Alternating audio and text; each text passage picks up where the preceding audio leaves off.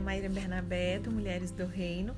Vamos continuar o nosso estudo do livro de Dev Tyrus, A Mulher Sábia Edifica o Lar. Nós estamos vendo que a mulher ela foi criada à imagem de Deus, né? O capítulo 1, e a gente vai finalizar ele agora. E aí, ao final de cada capítulo, nós vamos ter uma oração, tá? E alguns passos para nossa meditação e reflexão. Então, eu vou finalizar esse restinho aqui que nós temos esse capítulo para a gente iniciar o capítulo 2 hoje, tá bom? Uh, Deus ele ordenou que subjugássemos a terra, controlando-a de forma diligente e cuidadosa. Se governar é tomar decisões, Subjugar é controlar de forma diligente e cuidadosa. Alguns podem pensar que governar é dominar e subjugar é acalmar. Naturalmente, um espírito submisso é um espírito calmo quando as coisas estão sob controle. Subjugar é assumir a autoridade que Deus lhe deu como ser criado à sua imagem, de tal forma que você percebe que ao seu redor e no seu ambiente há necessidades que precisam ser postas em ordem. Então vamos falar de autocontrole. Com o passar do tempo, algumas palavras elas são tiradas do seu contexto e acabam sendo esvaziadas do seu sentido real. E foi o que aconteceu com a palavra controle. Em nossos dias, não podemos utilizá-la sem que as pessoas vejam isso de forma negativa, né? No entanto, a gente precisa estar sob controle. O autocontrole ou domínio próprio é uma das virtudes do Espírito, do fruto do Espírito, porque faz parte da natureza de Deus, da sua personalidade. E quando vivemos de acordo com a vontade de Deus, as partes que estão fora de controle elas se tornam submissas. Deus lhe deu capacidade para isso. Por exemplo, quando você está em seu lar e o caos traz cansaço e estresse. Subjugar a falta de controle e colocar a situação em ordem traz paz e relaxamento. Você pode sentir a tensão ir embora quando as coisas ficam em ordem. Léo e eu vivemos por 12 anos em uma casa antiga, construída em 1930. E anexo ao quarto principal havia um quartinho menor, talvez idealizado para ser é, usado por uma enfermeira ou babá, e eu transformei esse quarto secundário em um closet. E às vezes o closet ele ficava uma bagunça. E certa vez eu entrei ali e tudo estava revirado, com sapatos no chão, malas por arrumar. E eu pensei, misericórdia, esse lugar precisa ser subjugado. Entende o que, que isso quer dizer? Quando nosso filho estava na quarta série, a minha família se mudou para o Texas e eu percebi que ele estava tendo problemas na escola. Investigando a situação cuidadosamente, eu descobri que a sua professora gritava muito, como forma de subjugar a classe. O problema é que ela subjugava a classe criando caos. Para fazer com que as crianças ficassem sob controle, ela gritava com elas, falando, por exemplo, todo mundo sentado agora, aquela coisa toda. Se algum aluno se levantava para apontar o lápis na lixeira, por exemplo, ela gritava: Eu disse para sentar e não para apontar o lápis. E essa era a forma como ela se comunicava com os alunos. Eu procurei conversar com o diretor e com a professora, e assim que eu comecei a falar, eu observei a classe e eu percebi como era o estilo da professora. Ela amava as crianças que estavam aprendendo e ela era ótima com a didática. O seu estilo de se comunicar, porém, era baseado em gritos. Estava criando caos e isso estava afetando as crianças de uma forma negativa. Meu filho ele nunca tinha ouvido ninguém gritar com ele. Por isso, o estilo da professora impactou ele bastante. Você poderia indagar como que é possível uma mãe nunca ter gritado com o filho até ele completar 10 anos. Pois é, quando eu fico nervosa ou frustrada, quando eu estou governando e subjugando. Meu estilo não é o volume. Meu estilo é dizer lentamente: Você não fará isso novamente. Está me entendendo? É desse jeito que eu faço. Mas a professora gritava muito. Isso causava muito incômodo. Quando, quando eu entrava ali no meu closet. Não queremos estar em um lugar onde há caos. Quem é que gosta de estar num lugar onde tem caos? Eu tenho certeza de que você está se lembrando nesse momento de áreas sobre o seu domínio que precisam ser subjugadas, porque onde há confusão, há todo tipo de problema. Eu fui falar com a professora e lhe expliquei a situação, sem acusações, sem condenação, somente relatei o que estava acontecendo. Falei: esse é um ambiente novo para ele, professora. Ele não está lidando bem com isso. E a partir daí, tudo se resolveu com o estabelecimento do autocontrole. Nenhum de nós, seres humanos, sabe lidar com situações caóticas. Sabe por quê? Por causa do jeito como fomos criados. Não fomos feitos para o caos, entende?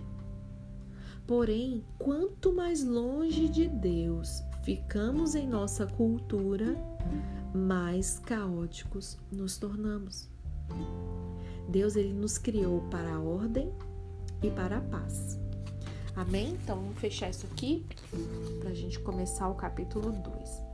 A nossa oração, finalizando essa primeira parte, é, que fala que somos a imagem, né? Fomos criados na imagem de Deus. Vamos orar. Pai, obrigada por teres me feito a sua imagem e semelhança. Que outro Deus faria isso com as suas filhas? Que outro Deus me concederia refletir os seus atributos? Só tu, Senhor, és o Rei da glória que domina sobre a minha vida, sobre essa terra e sobre os confins da terra. Eu grata sou por minha vida, pelos dias que tu me dás e pela oportunidade de me aperfeiçoar em amor. Ajuda-me a pensar e a agir sempre como Cristo, com autocontrole e uma busca constante da paz. Em nome de Jesus eu oro. Amém. Então, os três pontos que eu gostaria que você refletisse sobre isso que nós estudamos nessa primeira parte, nesse primeiro capítulo, é o que, que significa para você saber que a mulher não é somente uma réplica humana, mas que é uma réplica espiritual de Deus. Eu queria que você gastasse um tempinho meditando sobre isso. O que, que significa agora você saber que você não é só uma réplica qualquer, né? Você é uma réplica espiritual de Deus. Em segundo lugar, eu queria que você refletisse seguinte: se Deus ele deu a você a autoridade e te comissionou para ser alguém que toma decisões, de que maneiras o seu papel de mulher que edifica o lar tem influenciado o seu casamento para você que é casada? E se você que está me ouvindo não é casada, pense então, mediante tudo que você foi instruída aqui, de que maneira né, o seu papel de mulher que vai ter esse papel de edificar o lar vai influenciar no seu casamento. De que maneira? E por último, que áreas da sua vida hoje estão caóticas? Tem caos? Tá quase ele parecida com Gênesis 1, é, sem forma, em trevas, vazia e havia caos ali. Que áreas da sua vida estão em caóticas aí? Estão em caos? O que, que você deve fazer para trazer paz onde hoje há o caos. Amém? Eu quero que você pense sobre isso. Combinado? Não deixe passar. Como é, eu até falei no, no áudio do estudo hoje de obediência e intimidade também de Dave Tyrus, que tem essa mesma roupagem desse aqui, né? Ao final de cada capítulo tem uma oração, uma reflexão. Me lembra muito o estudo que nós fizemos de mulheres reconstruídas, né? Um livro muito profundo, forte, com verdades assim bíblicas maravilhosas. Então não deixe passar esse período que estamos aqui juntas, amém? O capítulo 2 ele fala que o propósito de Deus na vida da mulher criada a sua imagem. Deus ele criou a mulher para a paz. Como seres criados à imagem do Senhor, fomos feitas para produzir, atribuir valor aos nossos domínios e multiplicar, crescendo e expandindo em todas as áreas da vida. Deus ele capacitou o homem e a mulher para a produtividade. Desde os primórdios, o Senhor criou a terra para o ser humano e estabeleceu que ele teria domínio sobre o que estaria ao redor. Disse também que queria que nós fôssemos produtivos quando ele ordenou, ali em Gênesis 1, 28, sejam férteis e multipliquem-se, encham e governem a terra, dominem sobre os peixes do mar, sobre as aves do céu e sobre todos os animais que rastejam pelo chão. Ele estava dizendo além do sentido literal. Eu quero que você multiplique os seus dons e talentos, o seu intelecto. Eu desejo que você cresça em seus relacionamentos, em suas atitudes. Eu quero que você vá além, que você não permaneça do mesmo jeito. Com isso, Deus ele estabeleceu para nós um curso de crescimento e de progresso, e não de regresso, de regressão. Os propósitos de Deus para nossa vida, eles são inegociáveis. Permita-se estar no centro da vontade dele para a concretização dos planos que ele deseja realizar por seu intermédio. São planos de paz, de fazê-la prosperar, de crescimento e progresso. O nosso Deus não é Deus de regressão, mas de progressão. A multiplicação para a qual Deus nos criou não se refere apenas de ter filhos, de procriar. O Senhor ele quer que nós multipliquemos em todas as áreas. Ele nos capacitou para isso e nos deu a responsabilidade, a capacidade e a autoridade necessárias para realizarmos o seu intuito. Deus não espera que você faça ou seja nada que Ele não a tenha capacitado para ser ou fazer. O Espírito Santo, ele é suficiente para modificar a sua vida, a fim de conduzi-la ao nível seguinte e mais elevado de liberdade. Eu quero desafiá-la por um minuto a crescer constantemente. E para isso, eu gostaria de falar sobre Jezabel.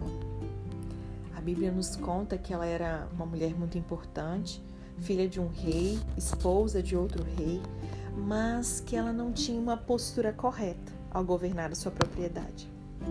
Ela era filha do rei Sidom, uma nação localizada ali no noroeste de Israel, e o seu pai não era apenas o rei, mas também um alto sacerdote de Baal. Jezabel ela tinha uma intensa devoção a Baal, e isso resultou em grande endurecimento de seu coração e da sua consciência. Se você adora qualquer coisa além do Deus vivo, uma imagem de escultura, é, sua posição profissional, o seu status social, seus bens materiais, a sua casa, seus móveis, seu carro, o prestígio no meio no qual você frequenta, qualquer coisa que dinheiro pode comprar, enfim. Na verdade, você está adorando um ídolo. É como se você prestasse adoração a Baal, como Jezabel, sabe? E sabe o que, que isso provoca? Cauterização da mente. Quando a sua consciência está cauterizada, você faz coisas que jamais imaginaria. E eu posso te garantir isso. É, eu já vivi isso, infelizmente, de viver uma vida com uma mente cauterizada. E você não tem noção. Você faz coisas que você jamais imaginaria. E Jezabel, ela possuía dons tremendos. Tinha, por exemplo, uma forte convicção espiritual, infelizmente foi direcionada a um falso Deus, né? E também ela era decidida, tinha propósitos e era dedicada à sua causa. E fazendo um paralelo, eu gostaria de lhe fazer uma pergunta. Quanto você é dedicado aos propósitos que o Deus verdadeiro lhe deu? Quanto você é dedicada à edificação do seu lar, mulher? Perceba que Jezabel, ela não errou por seguir os propósitos em que acreditava, mas por ter escolhido os propósitos errados. A sua consciência estava cauterizada e por isso a sua vida ficou cheia de paganismo, rebelião, assassinato, adultério, imoralidade. E quanto a você? Se você não tem agido em seu lar de acordo com os propósitos que Deus estabeleceu para sua vida, é porque a sua consciência pode estar cauterizada. Sua afeição está em outro lugar. Falta talvez a convicção do Espírito Santo.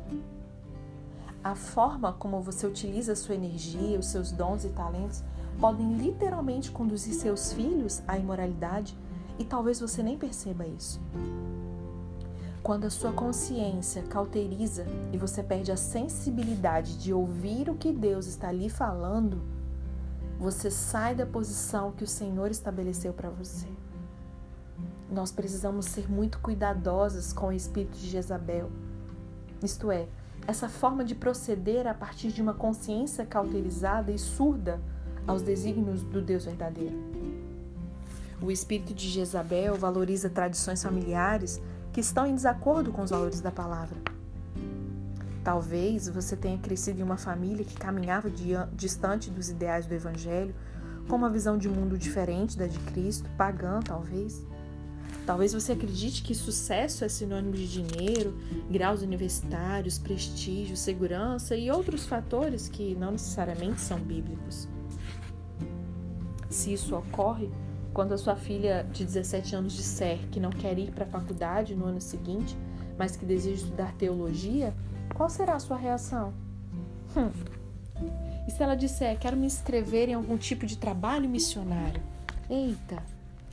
Não tenho certeza do que quero fazer, estou com vontade de experimentar isso. E aí?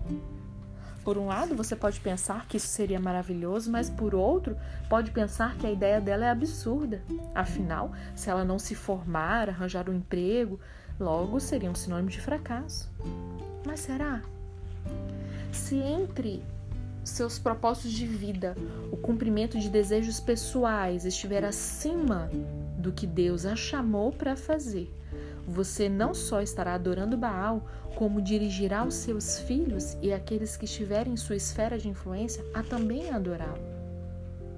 Nós somos as donas de nossa propriedade, de nosso lar. Jezabel foi uma injusta dona de sua propriedade. E isso foi passado para quatro gerações, com imoralidade, sensualidade, idolatria e rebelião. O radicalismo feminista tem valorizado o nosso lar, nossa propriedade, a nossa vida e tem levantado a bandeira de valores diferentes do que, dos que são próprios para nós. Mulheres criadas à imagem de Deus que desejam ser edificadoras do lar. Existem propósitos equivocados aí. Além disso, somos constantemente bombardeadas por valores fundamentais para a vida corporativa, mas que desvalorizam o lugar que Deus estabeleceu para mim e para você. Há algum tempo, eu comecei a usar um creme hormonal natural para a pele. É interessante que a pele ela permite que o creme seja absorvido e entre na corrente sanguínea, equilibrando ali os níveis hormonais. E tudo isso apenas por aplicação sobre a pele. E eu consigo traçar um paralelo entre a ação desse tipo de creme e o que as atitudes radicais feministas têm provocado. Como eu disse no começo, acho que foi no primeiro dia do nosso estudo, né? Se você acha que feminismo e cristianismo andam juntos, você vai ver que não, né? É, os valores desse movimento são como aplicações na pele que acabam penetrando sutilmente no nosso sistema, vencendo nossas defesas e se arraigando em nossa consciência, em nossos valores, em nossa tomada de decisões, na forma como governamos, na falta de submissão em nossa vida. Assim, influenciadas por algo externo ao Evangelho, nós acabamos buscando ser produtivas nos lugares errados. Isso tem prejudicado não apenas o nosso papel como mulheres que devem cumprir os propósitos de Deus, mas tem também influenciado a próxima geração, que acaba assimilando tais valores por nosso intermédio. E qual situação é pior, afinal? A da agressiva Jezabel, que seguia um falso Deus e desperdiçou ali os seus dons e talentos como uma governante injusta? ou a das mulheres que acabam sendo complacentes, não reconhecem os valores divinos e por isso deixam de governar, de se submeter e produzir. E você? Será que você se identifica com essa situação? Ao fazer a sua reflexão, pense sobre o que você deveria fazer para se organizar, a fim de cumprir os propósitos de Deus. No seu lar, se você quer edificá-lo, deve governar e subjugar seus animais de estimação, seu computador, a internet, as redes sociais, tudo. Será que você trata seu gato melhor que seu marido? Eu tenho um gatinho, né? Será que eu trato meu gato melhor do que o meu marido? Você trata seu cachorrinho aí melhor do que você trata seu marido? E o computador, seu celular, quanto tempo você passa nele? quem recebe mais a sua atenção? Os filhos ou as redes sociais? Se você prioriza o que Deus não quer que seja prioridade em sua vida, você está negligenciando a necessidade de subjugar o que está sob seu domínio, pondo em ordem o ambiente ao seu redor. Isso deve se aplicar às suas posições, finanças e atitudes, aos seus bens e relacionamentos familiares, a tudo que faz parte da sua vida, do seu lar. Você nunca será uma mulher sábia que edifica o seu lar até entender a autoridade que Deus lhe deu para governar, subjugar e produzir. Autoridade baseada no fato de você ter sido criada à imagem do Senhor. Por isso que a gente começou falando sobre isso. Esse é o propósito amplo dele para a mulher sábia que edifica o lar. A humanidade caiu, isso é um fato. Mas Deus ele nos redimiu e nos trouxe à sua amizade. É por meio dessa redenção que vem o exercício prático de todas as capacidades que Deus originalmente nos deu e que nos foram roubadas. Todas teremos de comparecer diante do trono de Cristo. E Ele recompensará cada uma pelo que fizemos, de forma boa ou ruim. Isso significa que você encontrará um justo juiz que condena o mal e recompensa o bem. Diante disso, para finalizar, eu preciso te perguntar: no dia em que você estiver frente a frente com ele, o que você responderá quando ele lhe perguntar como que você cumpriu o propósito de administrar o seu lar? Amém? Vamos finalizar, vamos fazer a oração final.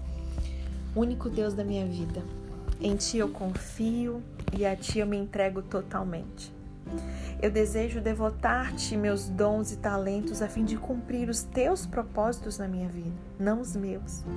A ti eu rendo graças por tudo que tens feito por mim. Eu agradeço por minha vida, por minha casa, por meu trabalho, por minha família, meus amigos, tudo aquilo, enfim, que põe em minha vida de uma forma muito especial. Ajuda-me a cumprir os teus propósitos sem perder o foco do que realmente importa. Eu oro em nome de Jesus. Amém? E aí, a sua reflexão final, os três pontos para você refletir, para a gente fechar o nosso estudo de hoje. Primeiro, talvez você não saiba como se portar diante dos propósitos de Deus para a sua vida. Ponha-se inteiramente diante do Senhor e reflita como pode ser produtiva de acordo com os ideais bíblicos ok? Esquece o padrão que o mundo estabeleceu para nós mulheres. Pense de acordo com os ideais bíblicos. Reflita como você pode ser produtiva de acordo com os ideais bíblicos, ok? Segundo lugar, reflita como que é a sua relação com os bens materiais e aquilo que a sociedade advoga ser sinônimo de sucesso. Será que você não tem adorado ídolos? E por último, temos vivido dias em que o papel da mulher na sociedade tem sido confundido no que se refere a como governamos, a falta de submissão em nossa vida, ao objeto de dedicação de nossa produtividade. E você se identifica com isso? E caso você se identifique, o que, você pretende fazer a respeito disso? Amém? A gente fica por aqui. Amanhã a gente falará sobre a busca pela sabedoria. Amém? Que Deus te abençoe e que você, a partir de agora, já comece essa construção progressiva dessa mulher sábia que edifica o lar, que deixa um legado incrível para as próximas gerações. Amém? Deus te abençoe até amanhã.